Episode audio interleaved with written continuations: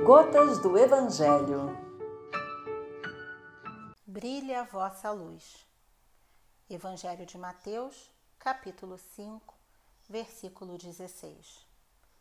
Emmanuel nos conta que um homem aproximou-se de Jesus e disse: Senhor, como fazer para sair do labirinto da terra diante de tanto sofrimento? Jesus carinhosamente respondeu: Filho, ninguém te impede de acender a própria luz. Sabe as palavras do Mestre: brilhe a vossa luz. Não é uma exortação nem uma profecia.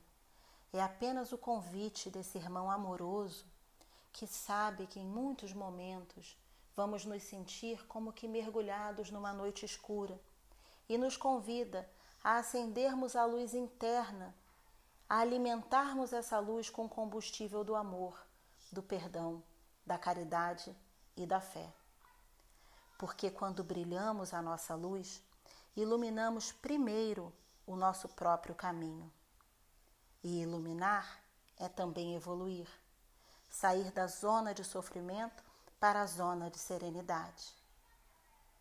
Esse doce convite, então, é convite à autoeducação, ao burilamento, ao trabalho santificante que está no planejamento divino para cada um de nós. O Evangelho é o sol da imortalidade.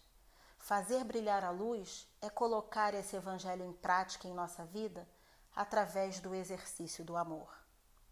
Mas lembremos, o sol ilumina o mundo inteiro sem fazer ruído ou distinção. Brilhar a luz, então, não é sobre aparecer, é sobre nos iluminarmos. Por isso, nos diz o amigo celeste, em meio à grande noite, necessário acender a vossa luz. Assim, brilha e confia, mais luz se acende a cada dia e juntos formarão um clarão a iluminar os dias na terra. Muita paz.